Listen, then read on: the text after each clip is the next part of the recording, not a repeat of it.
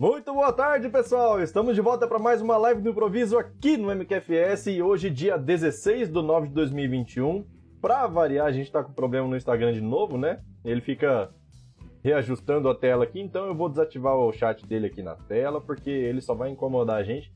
Então, quem tiver dentro do Instagram precisa falar com a gente através do YouTube, ou do Facebook, ou até mesmo pedir para falar lá pelo Telegram, beleza? Então, vamos lá. Para quem não conhece, a live no improviso é uma live onde eu improviso é, é, basicamente tudo, né? Não tem nenhum, nenhum conteúdo programado aqui pra gente.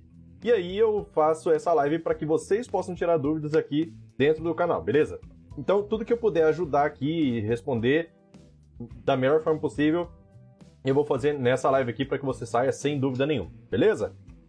Uh, então a gente está ao vivo aqui já no Facebook, no YouTube, no Instagram e no Telegram, inclusive no Telegram agora permite a gente fazer uma transmissão completa ao vivo com tela, inclusive, certo? Então, é isso aí, a gente já está aqui dentro de todas essas plataformas pronto para poder responder. Então, vamos lá começar a ler os comentários aqui, ó. Já tem o primeiro comentário, o Irineu falou: "Boa tarde, boa tarde, seja bem-vindo". Vamos lá. Então, o pessoal vai chegando aí devagarzinho. Quem tiver pergunta já pode formular, tá? Se por acaso o chat que você precisa mandar não couber dentro do YouTube, que eu sei que tem limitação de caracteres lá, você pode, sem problema nenhum, pedir para falar ali no, no Telegram, tá? Canal Telegram a gente transmite e eu consigo abrir microfone para que vocês possam conversar comigo, beleza? Então fica um troço bem legal, bem bacana mesmo. João Carlos falou: boa tarde, cheguei, show de bola, show de bola, seja bem-vindo. Vamos lá. Galera, já tem. Olha. Vocês sabem que de tempos em tempos eu faço um evento parrudo de PSQL aqui, né? O último foi sobre performance misturado com PSQL. Mas, dessa vez, até eu fiquei surpreso, de novo. Na última vez já foi um baita de um evento. A penúltima também, um baita de um evento. Todos foram bem legais, né? Só que sempre vai melhorando. E esse próximo aqui vai ser uma coisa que vai servir para todos os sistemas. Ontem mesmo, eu até pausei um pouco a gravação dos vídeos do curso de SQL que eu estou preparando, acho que vocês já sabem. E esse eu, eu, eu pausei justamente para poder preparar o script para ver se realmente o que tinha dentro da minha cabeça era possível fazer dentro do banco de dados de forma performática, lógico, né? Então, cara, a boa notícia é que tem como. A boa notícia é que tem como. Meus amigos, em breve, provavelmente essa semana aqui, tá? E hoje, hoje é quinta, né? Hoje, amanhã, talvez no máximo sábado, eu já vou ter aberto as inscrições para o próximo evento de PSQL. Ainda estou definindo aqui é, um nome legal, já tenho um nome em mente aqui, mas vai estou definindo. Mas o importante é que vai ser um evento muito fera, cara. Esse negócio que eu já vi o resultado aqui no banco de dados ficou muito legal, vai servir para todo mundo, beleza? Então vamos lá. O Noni já falou lá também. Opa, boa tarde. Boa tarde, seja bem-vindo. O Marcos falou boa tarde, galera. Boa tarde, seja bem-vindo. Isso aí, galera. Então quem tiver pergunta para fazer, manda. Essa é a hora, beleza? Esse horário aqui, ó, esse início de live sempre é o melhor horário, por quê? Porque tem pouca gente perguntando. Então, quem quiser mandar pergunta, a gente explora bastante a resposta, deixa tudo bem detalhadinho, vira praticamente um, um vídeo inteiro de, de resposta só sobre, só sobre essa pergunta né, específica. Então vamos lá. Deixa eu ver, deixa eu ver. Lembrando, lembrando, aproveitar outro recado aqui, ó. Lembrando que é, vocês todos já devem conhecer a IBSurgeon, né? A IBSurgeon é, é uma empresa que tem várias ferramentas top, top, top de mercado para Firebird. E eles vão anunciar duas ferramentas online, totalmente online, para todo mundo de forma gratuita. E esse anúncio vai acontecer aqui no MQFS, beleza? Então a gente já vai preparar as coisas aí para a gente poder é, fazer esse anúncio. Vai ter participação do Alexei Koviazin, que é o diretor CEO da IBSurgeon, é, principalmente, ele falou também um nome, mas para ser sincero, eu tenho até cuidado na hora de falar, mas é um nome muito pesado pro Firebird e que deve participar dessa live. Não vou falar ainda, porque vai que acontece um imprevisto, mas cara, tá previsto. Deixa eu ver aqui, ó. Hoje é dia 16, né? Tá previsto para 21 e 22 de setembro para acontecer esse lançamento. Vai ser um vídeo de apresentação das ferramentas e vai ser uma live que vai ter esses caras aí falando aqui com a gente. Então, meu Deus do céu, o negócio vai ser top. Vamos lá. O Noni pediu para falar ali, então Noni, no, pelo Telegram. Noni, se prepara, só vou ler um comentário aqui, daí eu já chamo você, beleza? Prepara o microfone aí, tranquilo? Vamos lá. Se foi, se foi sem querer, é só baixar a mão. Vamos lá. O... Deixa eu ver aqui, ó. É... Silvia falou, boa tarde, boa tarde, seja bem-vinda, Silvia. Ela falou assim, ó, tem um usuário do sistema que de vez em quando recebe a mensagem abaixo ao acessar. Seu usuário e senha, né, é, não foi definido. Peça para o administrador do banco definir o login. Sabe o que pode ser? Pode ser que seja a diferença entre maiúsculo e minúsculo. Porque no Firebird 3.0 em diante, não sei se é essa a sua versão, é, pode estar acontecendo isso, tá? Então. É, é, bem provável que seja isso, porque se ele já conseguiu acessar alguma vez, então em alguma vez ele digitou certo. Mas se ele em alguns momentos acontece esse tipo de problema, pode ser por conta disso, tá? Sugiro dar uma olhada. É... O Noni, então, o Noni, vou abrir o microfone aqui para ele falar pelo Telegram. Só um minutinho, vamos lá. Deixa eu ver se eu consigo abrir aqui. Caraca, acho que vai dar certo. Falar. Pronto, Noni, seu microfone está aberto aqui, só clicar para falar. Vamos lá.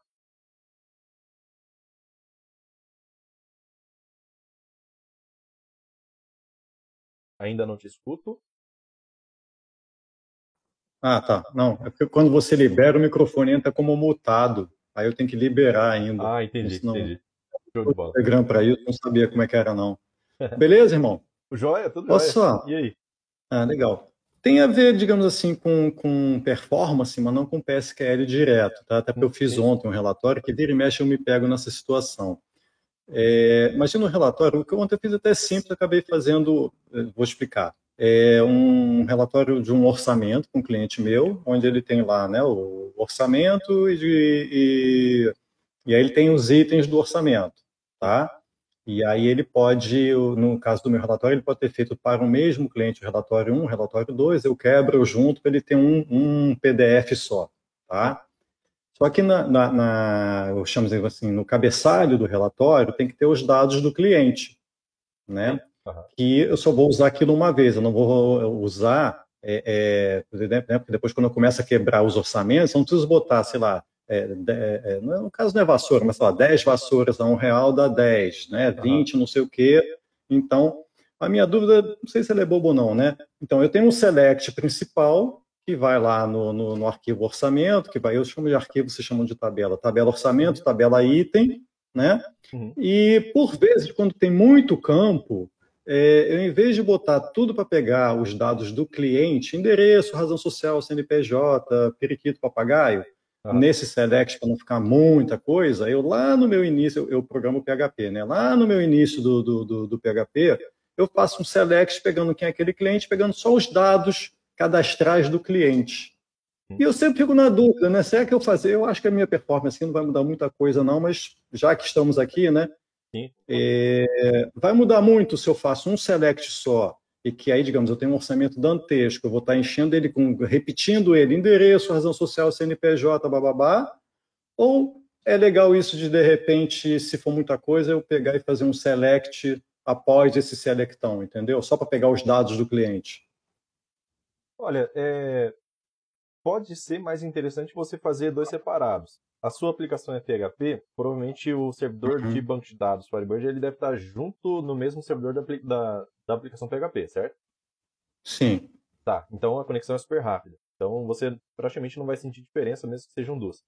Só que tem o outro lado, por exemplo. Se você faz um select lá no orçamento e já faz a junção com a cliente lá para buscar todos os dados do cliente, de repente não sei se você já consegue. Eu não, fa eu não faço, eu não faço por junção, eu não faço por junção não, tá? No meu caso, mas eu acho legal você, você ir a mais, tá? mas só para você entender. Eu tenho no, no, na minha tabela orçamento, eu tenho um campo ligado com FK no, na tabela cliente, né? Sim. Uhum. Então eu trago tudo por join, eu não faço junção, é, quer dizer, a junção é. por join, né? E FK. Beleza? É que você então... falou junção, me veio, não sei porque me veio union all, né? Não, ah, não é tá. isso. Desculpa. não, é, é dessa com join mesmo.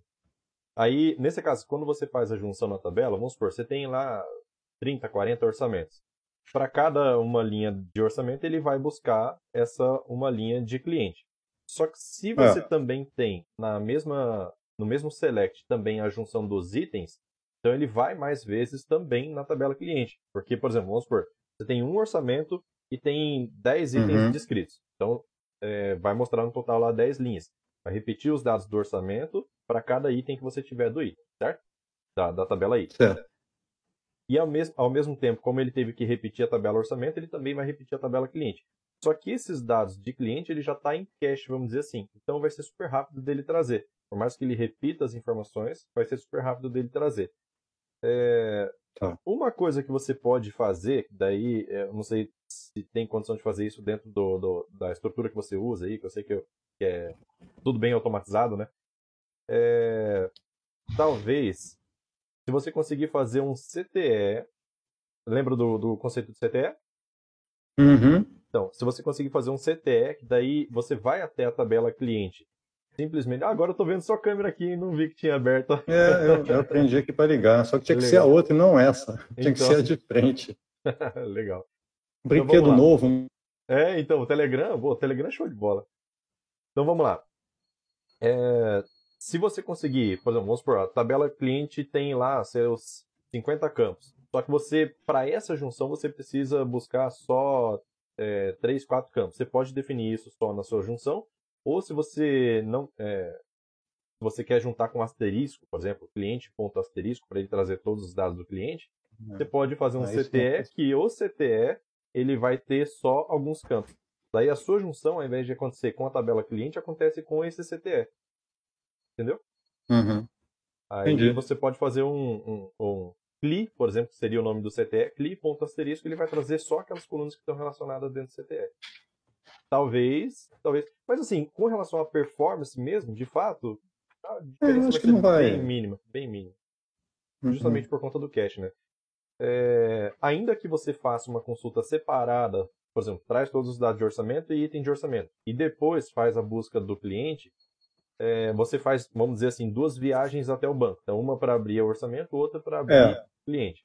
Só que como você está... A minha dúvida sempre local, foi essa, a vantagem de fazer duas viagens ou uma só. Então, como você está em um servidor local, vamos supor, o, o, seu fonte do PHP se conectando num, na, é, em rede local, vamos dizer assim, não é rede local, mas na mesma máquina ali não, onde é, tá, tá tudo, não. No meu caso, está tudo na mesma máquina, no meu servidor, lá no data center. Isso.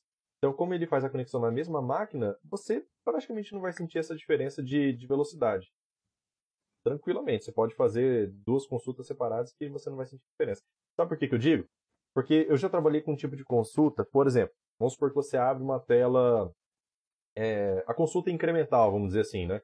Você abre uma listagem de produtos. Aí eu quero começar a pesquisar produto, qualquer produto que contenha algum texto, usando consulta com like, percentual, texto, percentual é aquela consulta que não utiliza uhum. índice. Daí, para cada letra digitada do usuário, ele fecha aquela consulta, adiciona essa letra que foi digitada e reabre para ele fazer a consulta no banco. Em uma rede local, isso é extremamente rápido. A pessoa digita e já vai filtrando aqui, ela nem vê acontecer. No máximo, ela vê uma piscadinha na tela, assim, para ele é, ir filtrando aqueles dados. Agora, pensa, cada letra que a pessoa digita é uma viagem para o banco. Estando em rede, né, aquela arquitetura de cliente, é uma máquina é, e o servidor é outra, é, mas na mesma rede, já é super rápido. Então, dentro de uma tabela, vamos supor, tabela de produto normalmente tem aí seus 100 mil produtos, vamos supor, 100 mil registros, né? Então vai super tranquilo. Então, é, acrescentar uma consulta para poder trazer o cliente ali a mais, então, praticamente não vai fazer diferença, uhum. ainda mais que não precisa nem passar pelo roteador, é só máquina local mesmo. É, eu, eu, eu, acabei adotando aqui o seguinte: se o meu o primeiro select principal tem muito campo, é, aí eu faço o 2. Se o meu, que foi o meu caso ontem, o select é pequenininho, aí eu já botei tudo junto e fiz um só, entendeu? Uhum. Porque Entendi. fica mais fácil de eu ler, depois dar uma manutenção, é. qualquer coisa, em vez de ter uma cacetada de campo num select só, né? Uhum. O que eu costumava fazer muito em relatório também, por exemplo, é, ah, eu tenho um relatório que vai ter mestre de detalhe lá, que vai ter é, ou às vezes até dois detalhes. Por exemplo, tabela orçamento, tabela orçamento item e tabela é, orçamento negociação, que era o nome que era. Quais são as formas de pagamento que foi escolhido? Ah, um cartão, dois uhum. cartões, cartão em dinheiro e assim por diante. Então, eu, costum, eu costumava fazer separado, inclusive, uma query só para a tabela orçamento, para trazer os dados do orçamento talvez os dados do cliente também. É, uma, uma query separada para poder fazer a busca dos itens, passando o código do orçamento como parâmetro, né? Daí ele faz só aquela busca lá. E outra query separada para trazer os, os, documentos. Então ele faz pelo menos três viagens aí é, para cada registro só para trazer esses dados aí. Só que, assim, por mais que você tenha três viagens, para você dar manutenção no futuro é muito mais fácil do que você ter que ficar é. trabalhando é. com agrupamento, ah, não posso repetir esse orçamento, quando mudar o código de orçamento abre uma nova banda, sabe, tipo de coisa. Então, é, fica mais fácil de fazer quando você separa essas coisas, mais fácil de dar manutenção, bem mais fácil. Se não tem prejuízo de performance, não vejo motivo é. de não usar. É, como eu falei, é, hoje eu faço isso. Se, se, tem muita coisa, eu faço dois. Se, se ele é pequenininho chuta, eu faço um só. Beleza, valeu. Beleza? Show de bola. Obrigado Beleza, valeu, aí. bicho. Abração. Falou, tchau, tchau. Falou. Tchau, tchau. É isso aí, galera, isso aí, viu? Então o Telegram é massa por causa disso. Como que vai escrever tudo isso em um texto de 200 caracteres? Não dá. Então, quem quiser contextualizar a, a, a dúvida, fica à vontade para vir aqui pro Telegram. Só clicar para pedir para falar e a gente conversa aqui, beleza? Então vamos lá. É, deixa eu ver aqui que mais? Talvez eu tenha perdido alguns comentários. Provavelmente. Deixa eu ver aqui em cima, ó. É, deixa eu ver, deixa eu ver. Vamos lá, Elisvaldo, eu perdi, eu perdi aqui na tela da transmissão, mas eu consigo ver aqui pelo gerenciador do YouTube, tá? No Instagram tem gente entrando também, eu tô cuidando aqui, né? Apesar de não aparecer o chat do Instagram na tela, eu consigo ver, beleza? É... Deixa eu ver, deixa eu ver. O Elisvaldo falou assim, ó, alto incremento. Numa situação em que tenho uma tabela de boleto e quando insiro o registro nessa tabela, tenho um campo denominado nosso número que é incrementado e outro campo denominado banco. Deixa eu ver, ele deve ter continuado ali embaixo. A pergunta, a pergunta é: como incrementar o campo nosso número 1 é, com um banco e o nosso número 1 ah, com banco A, né? Nosso número 1 com banco A nosso número 1 com banco B e assim sucessiva, sucessivamente. Tá, vamos lá. Você pode fazer duas coisas, tá? Como, como olha só, o que, que a gente sempre indica para autoincremento? Quando é para relacionar com uma PK, é interessante que você utilize Generator, certo? Quando você vai utilizar uma geração de boletos, normalmente nas empresas é uma máquina só que vai fazer geração de boletos. Se não é aquela, é a mesma pessoa, só que em outra máquina, certo? Então, nada de errado em você utilizar dentro da tabela de cadastro de convênio, por exemplo, de banco, cada carteira que você cria lá, é, nada de errado você criar um campo lá que vai ter o sequencial do nosso número para você ir incrementando ele com aquele número mais um. Então você pega o último registro que foi gerado, o último, né, o último boleto que foi gerado, pega aquele número e soma mais um, tá? Então, nada de errado com isso, porque dificilmente vai acontecer de, de, ter duplicidade justamente por conta disso, de ter uma só máquina que vai, vai gerar boleto. Mas, se você quiser, nada impede também, nada de errado de você criar um generator para cada banco, certo? Você pode usar uma convenção de que, assim, cada vez que a pessoa cria um... Cada vez que a pessoa cria um, um cadastra um banco lá na tabela de bancos, o seu sistema automaticamente cria um generator que fica vinculado a esse banco, certo? Você usa um padrão de nomenclatura lá, GEM Banco 00104 para Caixa Econômica, GEM Banco 033 para Santander e assim por diante. Então, você pode criar esse, esse tipo de padronização, é, inclusive colocando número da carteira, alguma coisa assim, né? Porque às vezes no mesmo banco você tem duas carteiras separadas, é, enfim. Você pode criar uma, um padrão de nomenclatura para você para que você crie esse generator e o generator seja incrementado de toda vez que você precisar gerar um boleto sem problema nenhum, utilizando aquele ou aquele next value for e o nome do generator, ou então genID, abre parênteses, põe o nome do generator, vírgula 1, pronto. Tá? Então fica fácil. Se você tem um padrão de nomenclatura, só, só o fato da pessoa escolher o número da carteira lá, do convênio, por exemplo, você já consegue achar o generator, tranquilo. Beleza? Então pode ser dessa forma aí, sem problema nenhum, beleza? Qualquer dúvida, fala aí. Alguma coisa de boleto eu manjo. Eu trabalhava com essa parte de boletos aí, é, carteira registrada, não registrada, assim, e assim por diante. O que eu lembrar, eu posso ajudar aqui, beleza? Vamos lá. Peter falou assim, ó. Qual exatamente a diferença entre tipos numeric e decimal? Qual a vantagem de um sobre o outro? Eu uso sempre numeric, mas se alguém perguntar o motivo, não sei dizer. Vamos lá, agora você vai saber. É o seguinte, campo numeric e campo decimal, eles têm exatamente o mesmo comportamento com relação a arredondamento, com relação a parâmetro, tá? Você tem dois parâmetros que vão lá depois do numérico e depois do decimal, que é o, o a precisão e a escala, certo? A precisão é qual é o, o tamanho máximo que vai ter o seu campo numérico, certo? Qual que é a diferença entre entre os dois? Basicamente, a diferença é que olha só, vamos lá. Deixa eu só antecipar um outro negócio. A... O parâmetro da precisão, que é o primeiro parâmetro, o segundo você sabe tranquilo, que é com relação à quantidade de casas decimais, certo? Então, a... o parâmetro da escala é a quantidade de casas decimais que vai ter. Se tiver para lá, ele vai arredondar, certo? É... Daí, com relação à precisão, que é o primeiro parâmetro, é o seguinte: ele tem uma faixa de valores lá, eu vou tentar lembrar, tá? De 1 a 4, se você preencher com 1, 2, 3 ou 4, ele vai definir qual é o tipo de dados que ele vai utilizar para poder gravar o seu número.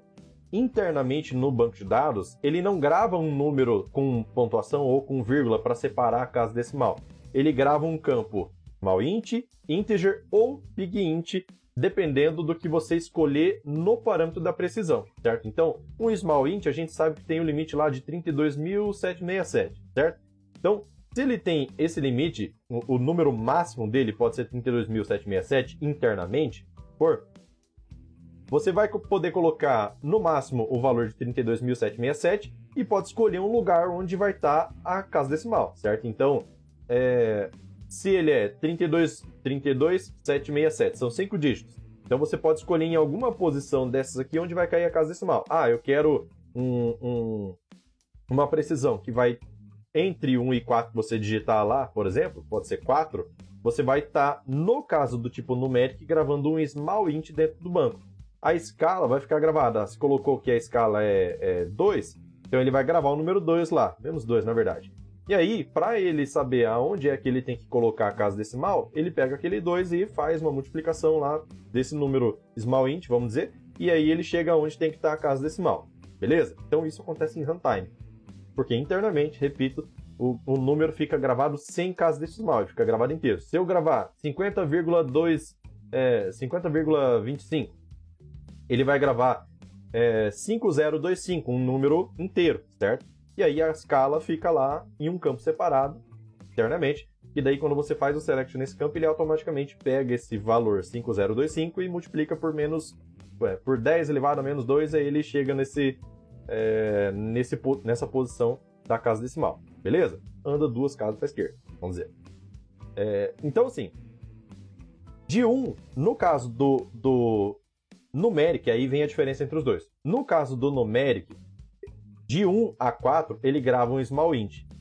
De 1 a 4, no caso do, do, do decimal, ele vai gravar um integer, mesmo assim. Então a capacidade numérica que você tem aí do decimal é maior quando você coloca escala pequena, certo? Ah, escala não, precisão pequena. Aí vamos supor, no caso do numeric, é, a partir daí é tudo igual, tá? No caso do numeric, de 5 até 9 ou até 10, uma coisa assim, nesse parâmetro da precisão, ele vai gravar um integer, certo? Gravou um integer, então você tem uma capacidade numérica maior. Quanto maior a escala, ou seja, quanto maior, mais casas decimais você quer, mais esse, esse número vai cair, é, essa separação de casas decimal vai cair para a esquerda, certo? Então, se eu coloquei 3, 4 casas, ele vai dar 4 para cá, e menor vai ser a quantidade inteira do meu número, certo? Então, tem essa, essa dificuldade. Daí, ah, beleza, mas eu quero um número com 7 casas decimais. Quer dizer que, no caso do integer, que vai ter 2 bilhões alguma coisa, é, então fica mil, milhões, certo? 6 dígitos, bilhões. É... No caso é 2 bilhões, então 6, 7 dígitos. Não, não é mais. então, é... 3, 6. Caramba, vou ter que digitar aqui, ó. Um, ah, vai até 2 bilhões, né? 2 bilhões é alguma coisa. 1, 1, 2, 3, 4, 5, 6, 7, 8, 9. Então são 7, 10, 10 dígitos no total, né? Então, desses 10 dígitos que cabem num campo inteiro, vamos dizer, se você colocar que vai ter 5 casas decimais, a parte inteira vai caber só no máximo 5 dígitos, certo? Então, é... normalmente o próprio IBExpert ele coloca lá, quando você digita o numérico, ele te sugere colocar 15 e 2, né? Que é a... quando você vai criar um campo numérico, por exemplo, ele sugere 15 e 2. 15 para precisão, 2 para escala, 2, duas casas decimais, e esse 15 seria o quê? De 10 até 18, ele utilizaria um big int para poder armazenar esse número inteiro, certo? Tanto para numérico quanto para decimal. Então a parte a partir de 5 na precisão, então 5, 6, 7, 8 até 18, o numérico e o decimal se comportam da mesma forma.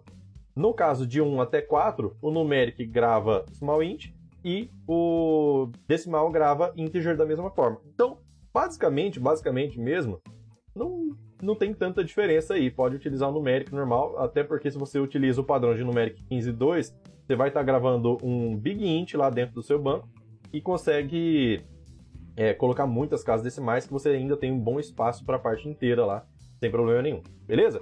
Ficou claro? Talvez eu tenha dificultado um pouco a explicação porque eu fui bem a fundo. Mas se, se não ficou claro, pode falar aí, tá? Eu, eu tento, tento ser mais claro daí, beleza? Então vamos lá. Deixa eu ver, deixa eu ver. O que mais aqui, ó? Alfredo, boa tarde, boa tarde, seja bem-vindo. Deixa eu ver aqui, ó. Ainda não, não cheguei na parte da tela. Vamos lá, o, o Alfredo falou assim, ó. Sabe se o PHP consegue fazer conexão com o Firebird? Consegue, consegue, ixi, faz tempo. Tem driver próprio. O Peter até respondeu ali, ó. Sim, eu só trabalho com PHP em nuvem, boa. O, inclusive o, o Noni, que participou aqui no Telegram agora há pouco, usa PHP com Firebird, sem problema nenhum. Beleza? Então, manda ver. o Luiz Cláudio falou assim, ó. Uma, uma dúvida meio complexa. Eu tenho um RP hoje em Delphi, é, acesso banco de dados, REST Dataware e Firebird. É, e estou querendo transformar meu retaguarda em web. Aí ele continua ali, ó, deixando no cliente só o banco que ele precisa para emitir NFI e NFC. Com isso, a, se a net cair, ele consegue emitir em contingência, beleza? É, é bom esse negócio de ter um, um banco de dados local para esses casos, né? Caiu a internet, então a pessoa de repente não consegue.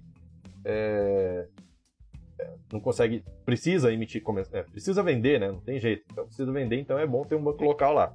Daí, deixa eu continuar aqui, ó, que ele falou. É...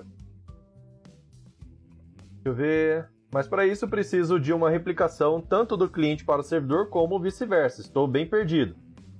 Ele falou assim: ó, o banco seria é, um por cliente, mas o cliente pode ter duas empresas. Por exemplo, como fazer é, com as chaves ao vender produtos igual, master detail, né, mestre detalhe, e situações que tem mais de uma empresa enviando. Legal. Vamos lá. É, eu não sei qual é a versão que você tem do Firebird. Você não falou ali, né? Deixa eu ver. Não, acho que não. Não chegou a falar. A versão 4.0 do Firebird já tem replicação nativa. Isso facilita demais para você, tá? Inclusive, eu tenho, tenho um vídeo que eu mostrei como fazer uma replicação de simulando empresa 1, empresa 2, empresa 3 e essas três empresas replicam para dentro do mesmo banco de dados. Por exemplo, ah, eu quero compartilhar cadastro de produtos. Então as três empresas cadastram produtos. Só que eu não quero que esses produtos sejam. Ou cadastro cliente seria melhor, né? Mas eu não quero que essas, que essas empresas sobreponham o ID da, desse, desse cliente ou desse produto que foi cadastrado, cada um individualmente, certo? Então o que, que acontece? Seria interessante você ter dentro da sua chave primária o, o ID da empresa também, certo? Nas suas tabelas, tá? Então, nesse caso aqui, ó, só confirmando aqui, ó, o banco seria por cliente, mas o cliente pode ter duas empresas. Legal. Então, toda vez que você for cadastrar um produto, por exemplo, você pode cadastrar qual é o ID da empresa. Esse ID da empresa é, vai ser lá um, dois, três, dependendo de quantas empresas a pessoa tiver. Cadastrou um produto, qual foi a empresa que cadastrou? Foi a empresa 1, por exemplo, e você quer replicar isso para dentro do nuvem, certo? Quando você for replicar isso para o nuvem, ele vai carregar também o código da empresa. Então, o produto 1 pode ter sido cadastrado na empresa 1 e na, na empresa 2, certo? Só que você não sobrepõe. É... Então, essa é uma possibilidade de você guardar o próprio ID. A outra possibilidade, o ID da empresa na, nessas tabelas. A outra possibilidade seria você começar a utilizar o ID universal. Aquele UUID, já fiz vídeo também dele no, no, no canal, né, sobre ele, mostrando como utilizar. Inclusive o Peter que está assistindo a gente aí, está acompanhando a live, ele utiliza. Ele utiliza no banco dele, trabalha em nuvem também com PHP e utiliza o ID universal. É, quando você trabalha com ID universal, não importa, você pode, você pode ter um, um ID único só, um, um campo só na tabela como PK. Você não precisa ter uma, uma chave primária composta.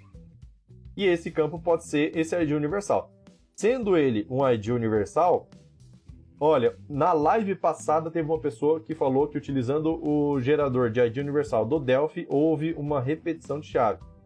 No, no, no, caso do Firebird, eu nunca vi isso acontecer. Né? Ninguém até hoje aqui, já mês que vem é aniversário do canal, dois anos. Nesses dois anos, nunca vi ninguém falar para mim, cara, repetiu. Repetiu o ID universal. Por quê? É, a lógica do ID universal é que ele não se repita, mas se for repetir, a probabilidade de repetição é muito, muito, muito, muito, muito, muito pequena, mesmo que sejam gerados assim, ó, simultaneamente, certo? mesmo que seja gerado ao mesmo tempo. A chance de repetição é muito pequena, ínfima. Então, o que, que acontece? É... Quando você for trabalhar com ID universal, você pode fazer os seus cadastros, independente da empresa que você está utilizando, do cliente, é... pode utilizar ele para poder fazer a geração da sua chave primária. E aí, na hora de replicar, você tem certeza, certeza absoluta que pode cair ID de qualquer, de qualquer empresa lá dentro que ele não vai se repetir, beleza? Mas de qualquer jeito, é interessante, você deve ter isso já, né? É, é interessante ter o código da, da empresa ou da filial dentro das suas tabelas, para que você consiga identificar qual foi a empresa que cadastrou. Pelo menos isso. É... Acho que deu, acho que deu para entender, né? Isso no Firebird 4.0, tá? Se você não utiliza o Firebird 4.0, aí é, deixa eu ver aqui, ó. Ele até falou assim, ó. É, para questão de multi-empresa, posso usar. Posso, é, posso já usar o Firebird 4.0 em produção? Qualquer coisa, mudo para 4.0 e uso a de universal. É, pode sim, cara, pode sim. Tem várias pessoas aqui no, no canal que já migraram. Inclusive teve o Lelson, né? Que ele é daqui da, da minha cidade também. Ele já comentou aqui, ó, que deu incentivo lá, se empolgou com o banco de dados, né? Depois começou a, a estudar mais. E estava na versão, se não me engano, 2.5 do Firebird e migrou todos os clientes dele, mais de 200 clientes, é, em 30 dias. E ele tem cinco pessoas dentro da equipe dele que é, desenvolve, dá suporte junto e assim, conseguiram fazer essa migração em massa dos, dos clientes deles, todos para 4.0 produção, certo? Então tá, tá rodando bem, tá tranquilo. Tem várias outras pessoas que já estão testando replicação aí porque, cara, esse negócio da replicação é, é divisor de águas, realmente. Então, vale a pena. Vale a pena sim você, você fazer essa migração. E nesse caso, dessas tabelas que você pode, quer replicar, você pode escolher o ID universal sem problema nenhum, tá? Sem problema nenhum. Ele funciona super bem. Beleza? Deixa eu ver aqui, ó. Quem mais? Quem mais? Quem mais? Alfredo, respondeu o Peter lá, falou assim: beleza, muito obrigado pela informação, show de bola, sobre PHP, né? Aí o Peter falou assim: ó, não leve a mal, mas não deveria é, haver conversa por voz. É, mono, monopoliza a live. aí, eu acho legal por conta de, de ser dúvida rápida, né? Realmente, não pode ficar muito tempo assim. É, é, é, falando, né? Abrir o microfone e ficar aqui 10, 15, 20 minutos. Acho que não, não dá, né? Mas assim, é, é, um, é um meio, né? Eu acho, eu acho legal por conta da, da interação. Mas vamos lá. É, deixa eu ver, deixa eu ver. E para ser sincero, cara, conversa por voz acontece tão pouco, é tão raro acontecer. A do Noni agora foi, foi essa, foi a última, né? Antes dessa, eu nem lembro quando foi a última que aconteceu, mas vamos lá. Deixa eu ver, deixa eu ver. O Alfredo falou assim: Edson, tudo bem? Joia. É... Deixa eu ver aqui, ó. Tem alguma, tem alguma melhora no select por palavras acentuadas? Exemplo, pesquisar cliente João e no resultado incluir João com acento. Né? João sem acento pesquisou? Tem sim. Você pode utilizar o colete. Tá? A ideia do colete é justamente essa: você conseguir fazer a pesquisa indi com indiferença entre maiúsculo e minúsculo e com indiferença entre com acento e sem acento, certo? Então, como que faz isso? Você pode definir o seu, o seu, o seu campo da tabela já. É, pode definir o seu campo da tabela já com char7 Win1252 colete WinPTBR, certo? Com essa combinação você consegue isso, é exatamente essa pesquisa. É, ou você pode simplesmente, se você não quer, não quer mexer no seu campo físico, já tem lá, já existe, e quer pesquisar mesmo assim, você pode simplesmente fazer uma pesquisa no seu where lá, where é, por exemplo, cliente.nome, né? Cliente.nome uh, igual a daí você é, cliente.nome. Aí você pode fazer um, um, adicional, se ele já é um, um char7 Windows 52, você pode só adicionar o colete, certo? Cliente.nome, colete win certo? Desde que você já tenha ele como char7 Windows 52. É, colete win igual a João. Então ele vai transformar, vai fazer indiferença entre maiúsculo e minúscula com acento sem acento. Beleza? Ah, mas eu não utilizo, para o nosso idioma, eu não utilizo o Windows 5.2, eu utilizo o ISO 8859-1, certo? Esse ISO 8859-1 também é muito bom, ele é para o nosso idioma. Só que o colete para isso é diferente, é outro nome. O colete para isso é o PT_BR, só isso, tá? ele também faz indiferença entre maiúsculo e minúsculo e também faz indiferença entre com acento e sem acento. Fez isso, acabou. Tá? Então, é... fica, fica bem, bem tranquilo assim, de fazer essa pesquisa, tá? Então vamos lá. O que mais aqui, ó? Lincoln falou assim. Bota... Ah, peraí. Elisvaldo falou assim. Valeu, camarada. Obrigado. Show de bola. Deu certo então. Lincoln falou assim. Boa tarde, mestre. Tenho, é... tenho que passar um sistema para Pera aí, pra ter... Ah, tá. É que bagunçou ali um pouquinho a, a forma da escrita ali, mas beleza. É, para ter o banco em um provedor. Seria só configurar para ler o banco. Não sei se na hora. Não sei se hora para isso mandei a mensagem inbox. É... Ah, não sei se é hora para isso. Não, tranquilo, pode mandar aqui, não tem problema nenhum, tá? Até a vantagem da live que responde já na hora. Então vamos lá, você quer colocar o seu banco de dados, passar o seu banco de dados para um servidor. Então vamos lá, para um provedor, né? Vamos dizer assim. É... Esse provedor, provavelmente, vamos supor que seja aí um servidor, sei lá, AWS, Saving Cloud, qualquer um deles. Qual que é a regra? Basicamente que você precisa ter é... fazer a instalação do, da mesma versão do Firebird que você usa localmente, fazer na nuvem, certo? Nesse, nesse provedor e aí, tendo essa, essa, essa instalação feita, se você trabalha com usuários do seu banco de dados, criados no seu banco de dados, além do SysDBA, por exemplo, ah, tem o usuário João lá, que a gente viu ali de exemplo agora pô O usuário João, ele também está cadastrado no banco. Como que eu faço daí? Então você, vamos supor, utiliza a versão 3.0 do Firebird local, quero mandar para a nuvem.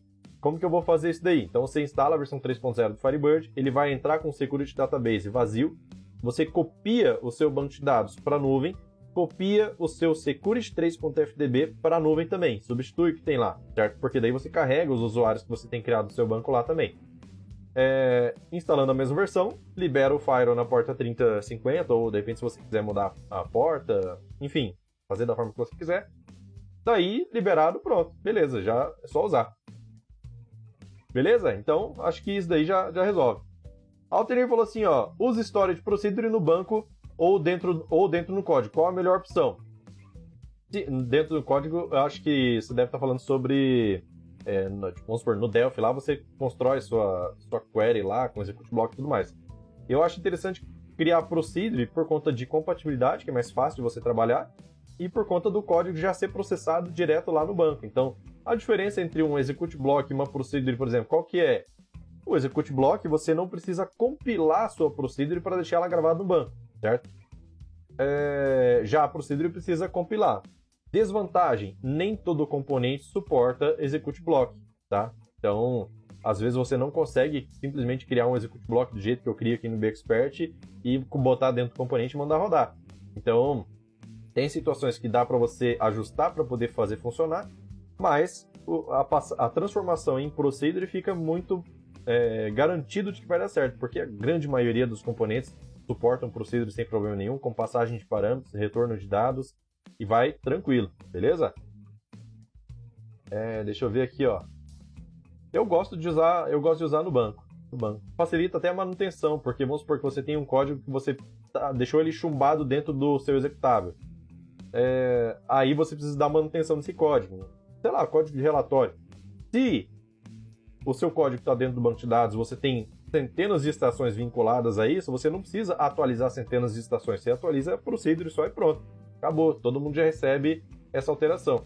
Já se o código estiver dentro do seu fonte, daí você não vai conseguir, você vai precisar fazer a atualização de todo mundo para poder ter essa, essa novidade. Beleza? Luiz falou assim, ó, é, para a questão de multi-empresa, posso já usar o Firebird? Ah, tá. Já tinha lido essa parte aí, né, do, do Luiz, já está respondido. É... Rodrigo falou assim: boa tarde, professor. Opa, boa tarde, seja bem-vindo. Eu mesmo desenvolvi meu replicador e utilizo em vários clientes, como com matriz e filial, nuvem, etc. Uso Firebird 2.5. Recomendo utilizar uma chave na qual contenha, por exemplo, o ID da loja. Pelo menos no meu caso, para mim, é uma é uma mão na roda e funciona lindamente. Show de bola. É, é, ele comentou mais ali, ó. Os controles de envio e recepção é tudo via trigger. Aí, ó. Isso é interessante porque pró a própria versão 2.5 do Firebird já te dá suporte a você fazer uma conexão direta entre um banco de dados Firebird e outro banco de dados Firebird é, sem precisar criar nenhuma API de comunicação. Lógico, se você construir o seu código bem feitinho ali. Inclusive, eu já fiz um, um replicador dentro do, do, de PSQL só, né? Utilizando só PSQL, é, que eu posso definir quais são os, os registros que eu quero, é, as tabelas, né? Que eu quero replicar e tudo mais, é, para um, um servidor em nuvem. Então dá para fazer sim, tá? Dá para fazer sem problema nenhum. Essa aula ela tá disponível lá no Mundo MQFS e os alunos do treinamento de PSQL também já têm acesso a essa, essa, essa aula, beleza?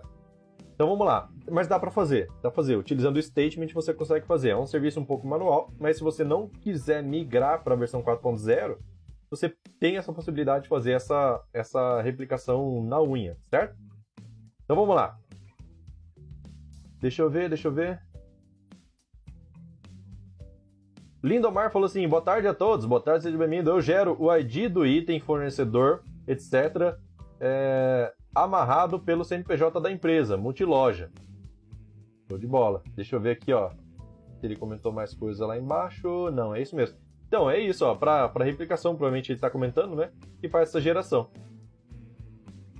Deixa eu ver, ó. Perdi na tela ali, mas eu acompanho no YouTube, não tem problema.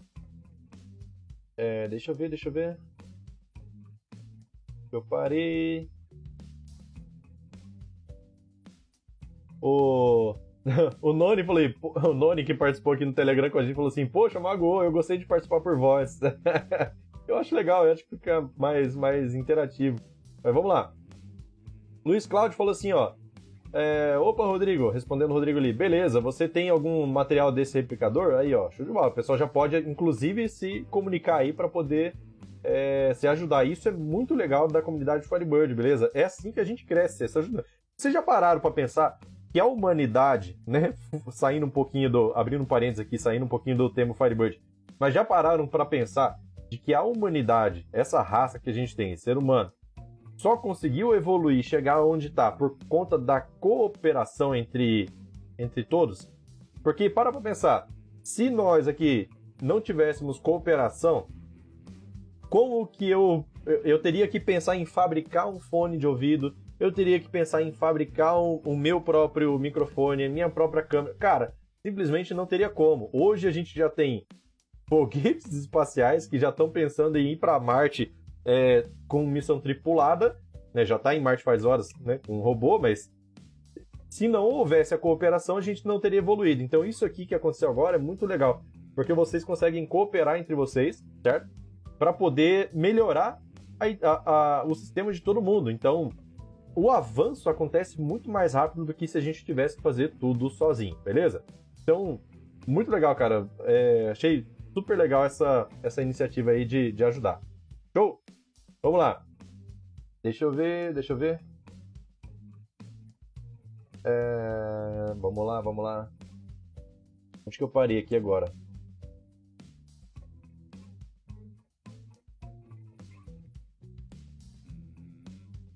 O Alfredo falou assim, ó, vou sair mais cedo, valeu, muito obrigado, Edson, show de bola. Parabéns, ele falou, valeu, muito obrigado. É, Luiz falou assim, ó, galera, ajudou demais, muito obrigado, Rodrigo. Se você puder é, me mandar um e-mail aí, aí passou o e-mail dele, né? Para poder falar sobre o material, show de bola, show de bola. Lindomar falou assim, ó, sobre SP no banco ou aplicação, eu já passei por N situações que tive que corrigir bug apenas corrigindo a SP no banco. É, crio no banco e passo parâmetros. Aí, ó. Então já é um detalhe, né? Então, para uma atualização emergencial aí, você ganha tempo pra caramba. Tem gente que é contra botar regra de negócio no banco. Eu, eu não vejo problema. Não vejo problema nenhum. Na verdade, eu vejo as vantagens, né? O que, que vai me ajudar? Ah, mas não segue o padrão de não sei quem definiu, não sei o que. Cara, uma vez teve um amigo meu que falou uma coisa que eu não estava presente para isso ainda, que eu achei bem interessante. Que olha só, tem que tomar muito cuidado com esses padrões que as pessoas inventam, por quê? Porque cada linguagem de programação vai puxar a sardinha para ela própria, certo? Então, por exemplo, aquele tipo de construção de, de sistema que ele pode se conectar a qualquer banco de dados, é, independente do que o seu cliente queira. Se ele quiser mudar de banco de dados, é, fica a critério dele. Ah, quero usar um SQL Server, quero usar um Firebird, quero usar um Oracle, tanto faz. O próprio componente já faz isso. Só que, só que, experiência dele, quando ele viu isso, ele começou a desenvolver. Daí, quando ele, quando ele, e ele estava me contando essa experiência dele, né? Ele falou assim, cara, o problema é que quantas vezes você você migra de banco de dados. O seu cliente, praticamente, ele não quer saber qual é o banco de dados que você está utilizando. Ele quer o sistema funcionando na máquina dele. Só isso. Você vai botar um SQL Server lá com uma licença cara e seu cliente falar assim, pô, mas o outro sistema é mais barato. Se você utilizasse um Firebird, por exemplo, né, vai tranquilo, vai de graça. Então, o seu cliente não quer saber qual é o banco de dados. Ele, ele inclusive, ele nem tem tempo para pesquisar isso, normalmente, tá? Dependendo do tamanho da empresa. Nem tem tempo para pesquisar isso, para ah, eu vou utilizar qual. Meu amigo, se a gente que é programador, quando a gente entra em fórum de discussão sobre qual é o melhor banco, ninguém tem uma, Ninguém fala, não, é esse, com certeza é esse. Não tem, não tem. É, o melhor banco de dados é aquele que você tem, conhece e domina, certo? Se você domina, você consegue utilizar muitos recursos dele. Então vamos lá. É... Quando. É... Sobre esse negócio de criar regras de negócio fora ou dentro do banco de dados, isso é um padrão que alguém definiu. Ah, é melhor por causa disso e disso. Mas isso é o melhor para você? É isso que você tem que saber, essa pergunta. Para mim, eu, na minha opinião, eu gosto de botar regras de negócio dentro do banco de dados. Principalmente, nem tanto regra de negócio, mas principalmente é, é, a regra de cálculo, por exemplo, de é, relatórios, é, regras de validação de entrada de registros, é, justamente para a gente poder é, ter mais facilidade de manutenção, ter mais velocidade, né, também, inclusive, para poder atualizar caso necessário e assim por diante. Então tem inúmeras possibilidades aí. A é, possibilidade de você utilizar recursos do servidor com mais velocidade, que nem toda linguagem de programação fica hospedada no servidor mais potente. Às vezes a máquina cliente é bem fraquinha, entendeu? E o cara já, sei lá, já toda comprometida com programas diversos lá e fica lento. Então, se você utiliza processamento do servidor para isso, que pode ser um servidor dedicado, fica melhor, né? Mas vamos lá, vamos voltar aqui no, no nas perguntas. Deixa eu ver. O Altenir falou assim, ó. É... Vejo. Peraí, peraí. Deixa eu ver se já tá aqui. Ah, já, beleza, já tá na minha tela, já alcancei. É... Veja uma corrente de pensamento querendo desvincular o banco, é, desvincular o banco, deixando o banco apenas para é, como repositório. Em termos de manutenção, acho melhor definir no banco. A minha questão é performance. Exatamente, exatamente. Você ganha performance e tudo mais. Ah, cara, e olha só, meu Deus do céu. Isso é, olha, o melhor argumento que tem para pessoas que que falam que banco de dados é só para armazenar dados. Qual que é o melhor argumento que você tem contra isso, vamos dizer assim, tá? Não quero dizer o que é certo e o que é errado, mas é uma coisa que já me veio à cabeça que simplesmente não faz sentido você pensar que isso serve para armazenar. Se, veja bem, se o banco de dados só serve para armazenar dados e nada mais, que regra de negócio tem que ficar na aplicação, tem que ter uma camada específica para caso você queira mudar de banco de dados, você tenha mais liberdade e tudo mais. São dois argumentos. Primeiro, que é o mais simples. Quantas vezes você já teve que migrar de banco de dados na sua vida? Talvez, talvez isso aconteça uma, no máximo duas vezes, tá? Talvez. Talvez. Talvez nunca aconteça.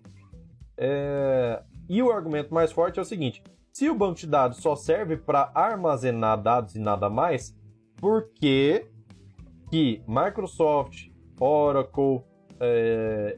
acho que a IBM também tem, né? Não sei dizer agora, mas acho que tem. Por que, que eles investem tanto dinheiro em criar cada vez mais recursos de desenvolvimento dentro do próprio banco de dados? Por exemplo, se eu não me engano, o SQL Server ou o próprio Oracle tem recurso de interpretação de JSON, tem recurso de conexão com API HTTP, por exemplo. Se eu não me engano, já ouvi dizer, tá? Nunca vi, mas eu já ouvi dizer. Mas se tem esse recurso, pô, pra que que... Pra que que gasta tanto dinheiro se só serve para armazenar? Não tem por que interpretar um JSON, por exemplo. Não é verdade? Então, XML, mesma coisa. Então vamos lá. Continuando aqui, ó. Onde que eu parei agora? É... O Rodrigo falou assim, Luiz, mandei no e-mail para você. Show de bola aí, ó. Pronto, cooperativismo já acontecendo. Vamos lá. Quem coopera cresce, segundo o Cicred. Vamos lá. Luiz falou assim, ó, não tá errado. E não tá errado, vamos lá. Luiz falou assim, ó. Uma dúvida. O replicador do Firebird 4.0, então, está redondo? Porque lembro da primeira vez que Vossa... Nossa, Vossa Senhoria fez um vídeo a respeito, estava com bug. Sim, estava com problema quando você tinha uma replicação de é, bidirecional, vamos dizer assim, uma replicação. Na verdade, assim, o erro acontecia quando você tentava replicar um registro que já existia no destino, tá? Inserir o ID número 1 na minha tabela A, só que quando chega lá, a tabela A já tem o registro número 1. Então, a ideia é que ele fizesse a atualização do registro, só escreve, certo? Total, todos os campos. Mas, uh, isso não acontecia. O que acontecia era que ele simplesmente duplicava o ID. Isso, eu reportei isso para o pessoal e já corrigiram. Já tem release pronta lá. É... Não sei se já está disponível. Você não... Cara, não acompanhei, de verdade.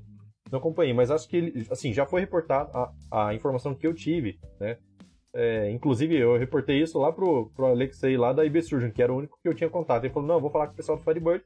Ele falou o pessoal do Firebird me reportou falando assim: Ó, o pessoal já viu o erro, já corrigiu e vai sair no próximo build. Isso já tem, ó, desde a época daquele vídeo lá. Tem bastante tempo. Então, provavelmente esse tipo de problema já está corrigido, tá? É, se você for utilizar. Não, ia falar outra coisa. Falar se, se você fosse utilizar a replicação é, que só joga dados para a nuvem e a nuvem é um banco é, fechado, cópia fiel, você está livre desse problema, independente, mesmo que você esteja com a versão que ainda estava com problema, certo? É... Mas é aquele negócio, se você utilizar o, o ID universal, a chance de ter duplicidade é mínima, certo? Mesmo que já exista registro lá na tabela de destino, você não vai ter essa duplicidade, então acabou, certo? Então vamos lá. Deixa eu ver, o Noni falou assim, ó. É, eu vou para Marte no, no, primeiro ônibus, porque depois do, depois do segundo já, já vazará a zona. Já, já virará a zona. é, vai, ter, vai ser igual fila de parquinho, né? fila de parque de diversão. Aquela fila gigantesca para dar uma volta só. O primeiro vai na coragem, né? Depois aí, ah, deu certo, então vai todo mundo. Ah, vou falar pra você, eu tenho vontade de dar uma volta no espaço. Um dia, um dia eu quero ir ainda. Vamos lá. Deixa eu ver aqui, ó. Alisson falou assim, ó, Firebird 4 tá, tá replicando de boa. Ó, o Alisson comentando, ó, fiz diversos testes e tudo tem ocorrido tranquilamente. Show de bola. João falou assim, ó, recebi ligação bem no meio é... é complicado, hein? Vamos lá. O Noni falou assim, ó, o meu cliente nem pode escolher qual é o OBD, nem sabe o que é isso. Exatamente. Às vezes o cliente não quer saber. Ah, porque eu uso a técnica de programação orientada a objeto com o framework Hibernate utilizando Java. O cliente, cara, não tá nem aí. Ele quer o negócio funcionando. Ele tá procurando vender mais, vender mais, vender mais, aumentar faturamento. O sistema tem que ser alguma coisa que ajude, não que atrapalhe. Então ele tá nem aí para que tecnologia que você usou. Ele quer que funcione e quer ter a confiança de que o sistema vai continuar funcionando. Certo? Então vamos lá. Alexandre falou assim: Olá Edson, boa tarde, boa tarde, seja bem-vindo. Eu sou a pessoa do, do. Ah, do ID Universal duplicado aí, ó, que comentou na live anterior. Eu utilizo o CoCreate GUID é, da System.tguid para gerar o ID e esse problema tem é, uma frequência de uma a duas vezes por mês. Olha aí, complicado. Você pode dizer qual é a versão do Delphi que você utiliza? Porque às vezes a pessoa pensa. Ah, aí pode ser que em alguma versão mais recente já tenha corrigido essa função é, para não ter esse tipo de duplicidade. Não deve ter. Eu já fiz teste aqui na, na minha máquina, cara. Eu inseri mais de um milhão de registros utilizando o, o, o ID universal do Firebird, tá? Não, não do Delphi. Mas do Firebird e não deu uma repetição. E é assim, um atrás do outro, um atrás do outro. Não deu uma repetição. Então, é... Talvez esse problema já tenha sido reportado para embarcadeiro e já tenha sido resolvido. Talvez, né? Nas versões mais atuais. Altenir falou assim: mestre, está defendendo a casinha. Grande mestre. é, exatamente. Cara, eu, assim, eu. Eu, eu não, não sou, de jeito nenhum, não sou dono da razão. Se uma pessoa chegar para mim e provar de que outra forma é melhor, que a forma que eu tô pensando tá errado, beleza. Eu não tenho, eu não tenho problema com isso, não. Só que eu tenho minha convicção. Por quê? Porque eu testo tudo que eu faço. Tudo, tudo, tudo que eu vou fazer, eu testo. E testo não é pouco, não, viu? então por isso que eu consigo, assim, ter os meus, meus motivos de utilizar de determinada forma, certo? Mas não sou dono da razão. Então vamos lá. É... Alexandre falou assim: corrigindo a informação, essa função é da winapi.activex. Ah, tá. WinAPI, aí eu não vou saber dizer com certeza, mas eu acho que é função gerada pela, pela, pelo próprio Windows, né? Não é da embarcadeira. Talvez seja uma função externa e não do Delphi em si. Não sei. Aí eu não sei se eles têm algum tipo de intervenção, alguma coisa assim, passa um dado errado como parâmetro, sei lá. Não sei. Vamos lá. Júnior falou assim: Edson, é, pode dar update sem wear com 2 GB de dados? Se quiser, você pode. Nada te impede. Vamos lá, Rodrigo falou assim: minha técnica é orientada a ganhar dinheiro. Exatamente. Pronto. Valdir falou assim: ó. Existe uma forma de desligar todos os índices para a migração ficar mais rápida? É. Olha, eu tô tentando lembrar se eu já fiz vídeo sobre isso, eu acho que já fiz. Vamos lá, vamos lá, procurando loading. eu acho que eu já fiz.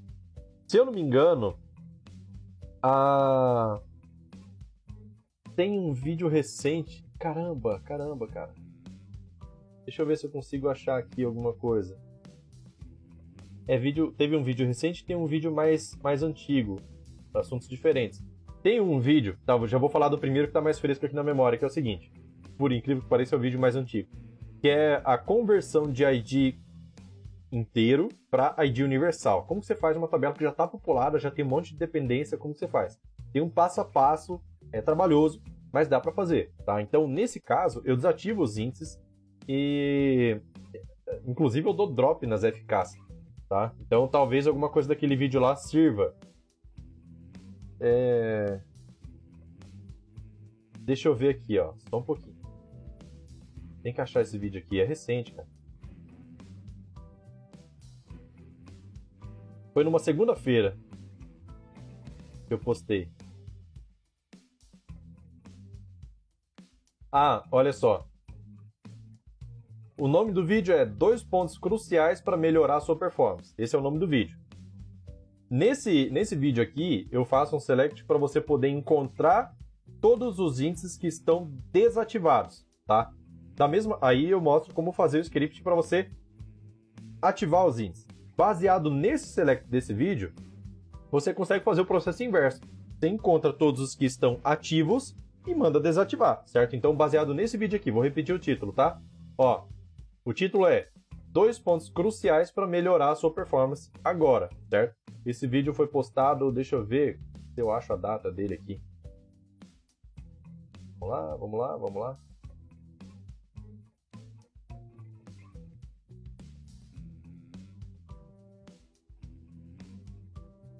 Não achei a data do vídeo aqui. Perdi, mas, mas tá bom, foi uma segunda-feira. Beleza? Então, procurando por esse título aí, você já vai conseguir encontrar sem problema nenhum.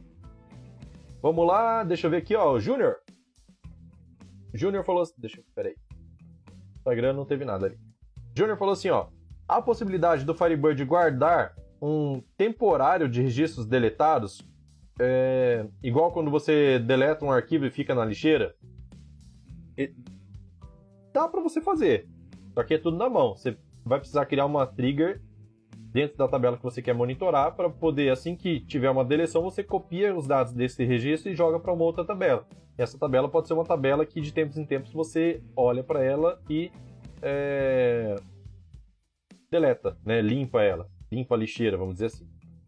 Então, existe essa possibilidade. Outra possibilidade que algumas pessoas fazem é o seguinte: é, ao invés de deletar um registro, você marca uma flag nela para dizer que. Uma flag nesse registro, dizendo que esse registro foi excluído, vamos dizer assim.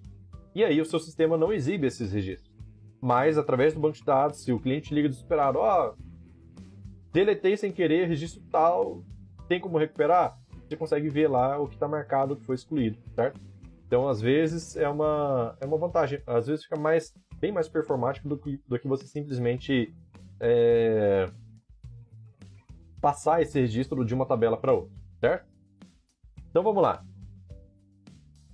Rodrigo falou assim, Júnior, você pode criar uma trigger para armazenar em alguma tabela, exatamente. Inclusive, sugiro que essa tabela de lixeira seja uma tabela seja uma tabela única, não uma tabela para cada tabela, sabe? Uma tabela única que, inclusive, ela pode ter um campo que se chama tabela, para você poder falar assim, ó, qual foi, de qual tabela saiu esse registro, certo? Então você coloca o nome da tabela e depois os outros dados do, registro lá, sei lá, coloca tudo concatenado. É, por exemplo, é, campo X igual a tal valor, campo Y igual a tal valor.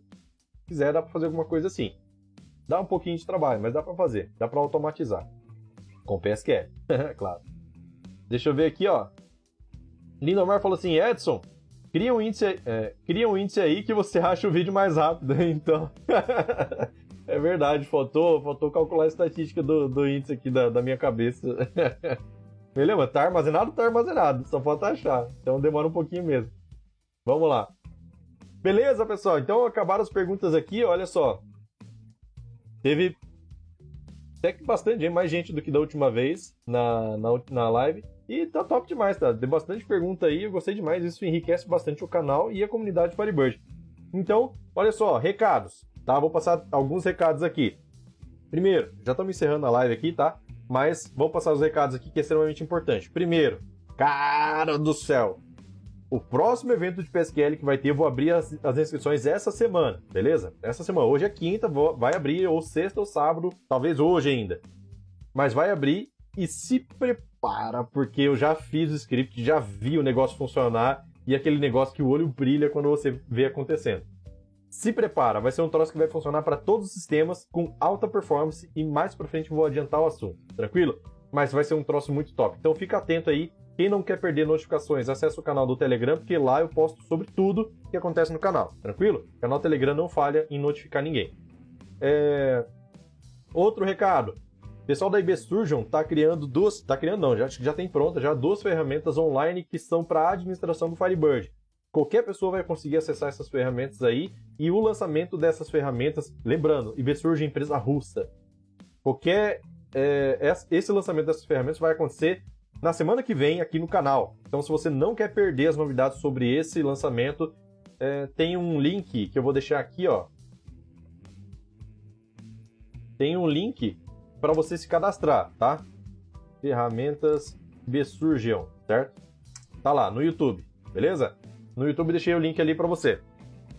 Então, esse, esse link é para você só deixar seu nome e seu e-mail, que daí, conforme tiver novidade, o horário que vai acontecer esse lançamento, eu vou mandar no e-mail para poder avisar, beleza?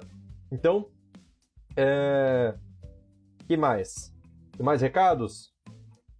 Eu acho que por enquanto, por enquanto é só isso. Ah, tá. No caso do curso de SQL também, eu tive que parar um pouquinho essa semana para poder criar o script do próximo evento, para ver se realmente o que estava na minha cabeça ia funcionar. E meus amigos, nesse evento, repetindo, cara, vai ser um troço tão foda que eu, eu vou eu vou mostrar o que, passa dentro da minha cabeça para passar para vocês assim, ó, de graça, beleza? Então, fique atento aí porque logo logo vai abrir as inscrições para o próximo evento de PSQL, vai acontecer lá para acho que primeira semana de outubro, primeira ou segunda eu vou confirmar, mas é, nessa semana ainda vai abrir inscrição, beleza? Deixa eu ver o comentário aqui, ó. Rony falou assim: Boa tarde, você é desenvolvedor Delphi ou DBA? Ou ambos? Grande abraço. Já fui desenvolvedor Delphi, hoje eu me considero DBA porque eu sou específico, meu estudo é específico em Firebird. Beleza? Então eu preferi me especializar nisso para poder ensinar que fica melhor. Não adianta querer abraçar tudo porque não ia dar certo. Mas já mexi bastante com Delphi já, viu? Delphi, Fast Reports, é, um monte de coisa assim. Beleza? Então, é, pela live de, hoje é isso. Muito obrigado pela participação de todos. O like, o comentário, o compartilhamento de vocês fortalece demais o canal. Eu agradeço pela participação de vocês. Beleza? Então, é isso. Amanhã tem vídeo novo no canal. Fiquem atentos aí às inscrições, porque logo logo vai ter muito, muito, muita novidade. Lembrando, lembrando, ah, outra, outra coisa. Lembrando que no mês que vem, que vai ser outubro, né? É, como vai ter esse evento de PSQL, tem três surpresas especiais que eu vou divulgar mais pra frente. Por que três surpresas especiais? Porque é aniversário do canal. E nesse aniversário do canal, já conversei com três empresas separadas e a gente vai ter coisa boa por aí, beleza? Então, meus amigos, o negócio vai ser bom. Beleza? Então é isso, vou ficando por aqui. Valeu, falou, tchau, tchau. Boa live, bom trabalho. Boa live, não, bom trabalho. Até amanhã tem vídeo no canal e a gente vai se falando, beleza? Então é isso. Falou, fui!